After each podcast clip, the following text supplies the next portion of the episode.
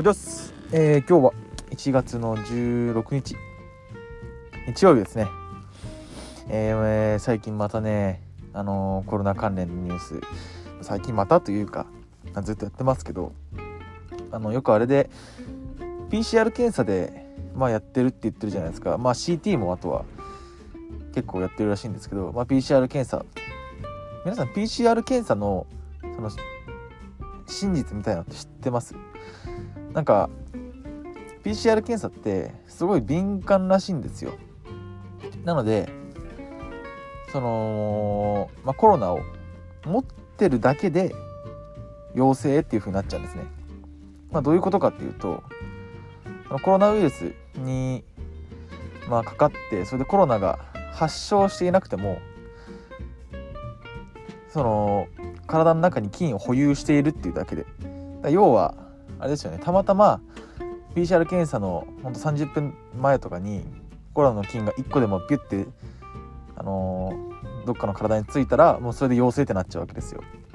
なのであのー、感染者数毎日ね2,000人とか言ってますけどあれっていうのはただただその人たちが菌を持ってたっていうだけであって全員がコロナにかかったっていうわけじゃないんですよ。はい。それはねメディアも言わないんですよね。だからそんなに怖がることじゃないと思うんですけどね。まあもちろんその中には発症した人ももちろんいると思うんですけど多分大体がただ持ってるよってだけ。ほんと発症まあ無症状ってやつかな。無症状っていうのもおかしいけどね。無症状っておかしくないですかだって学校とかでも前ね熱ですとか言って何度だって言われてでも7.5度って言ったらその熱じゃねえみたいなのあったじゃないですか。その人のさじ加減みたいな。発症してるけど発症してないって。それも発症してないからね。だからまあ本当にメディアっていうのは不安をただ煽りたいだけなんでね。あの PCR 検査の検査もまあもちろんね情報としては頼りにしてはいいと思うんですけど鵜呑みにしちゃいけないっていうね。もちろんそのコロナに対するその感染予防っていうのももちろん大事なんですけど怖がりすぎちゃうっていうのも良くないんで、まあ、気をつけましょう。っていう話でした。はい、で今日はですね筋トレ1年目にやってはいけないことについてお話ししようかなと思います。えー、皆さん筋トレは今年は始めないですか？新年。ね新年の目標。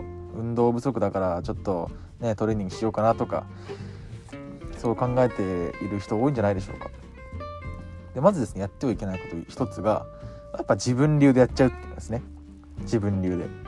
やっぱりトレーニングっていかにフォームが大事かっていうのはねあるんですよ同じ回数同じ重さでやったとしてもフォームが全然ダメだったら筋肉はつきませんし全然上達もしていきませんしねなのでまずはまあパーソナルを頼めとはちょっとハードル高くなっちゃうんで言えないんですけど、まあ、YouTube を見て研究するとか、えー、あとは筋トレをやってるね知人に頼んで教えてもらうとか、えそういう風にやった方が絶対僕はいいと思います。まあ YouTube が一番いいかな。分かりやすいっていう感じですしね。やっぱり我流でやると我流でやってしまうのと人から教わってやるのじゃもう成長スピードなんて全然段違いですから。特に筋トレ1年目なんかは筋肉が一気に1 0キロぐらいつくっていうもう本当にゴールデンタイムなんですよね。1年目っていうのは。すっごい成長する時期なんでその時期を逃すのは本当にもったいないと思います。はい。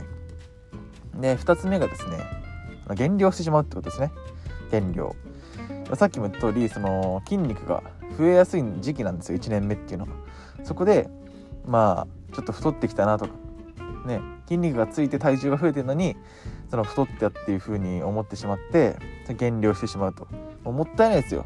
1ヶ月2ヶ月減量するとその1ヶ月2ヶ月で筋肉ついたかもしれないのに。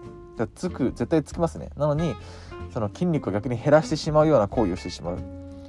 本当にあの1年目とか、まあ、大会に出るっていうのならば分かるんですけど、まあ、それ以外の人は本当減量する必要は絶対言えないと思います。もうバルクアップバルクアップで、まあ、もちろん太りすぎないっていうのはめちゃめちゃ大切なんですけどその過度の減量をしてその腹筋は割る、あのー、バキバキにしときたいとかもう気持ちは分かるんですけどまずはその筋肉を大きくすることが優先だとはいだと思いますね。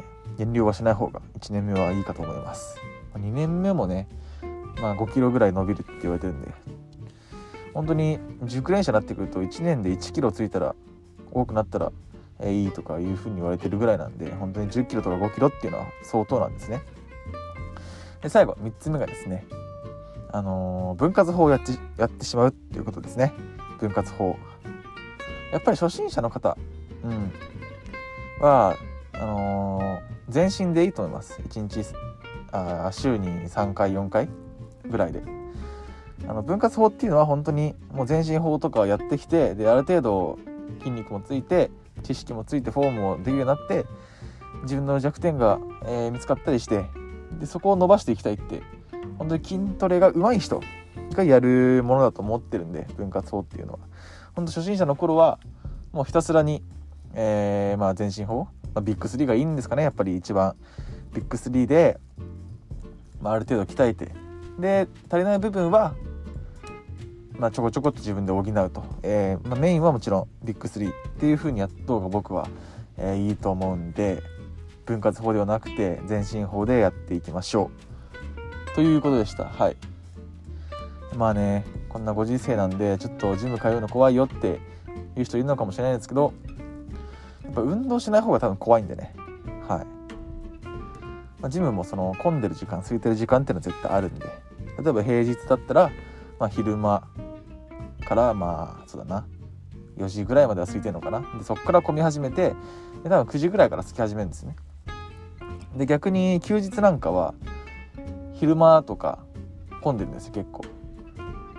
あの午前中は分かんないですけど、まあ、1時から5時ぐらいまで多分混んでると思うんですよね。そこから多分空き始めるんですよ。6時以降が。まあそんな感じでその傾向ジムの傾向を見てまあ、あの行けば問題ないんじゃないかなというふうに思いますね。はい。じゃあ今日はこの辺で終わりたいと思います。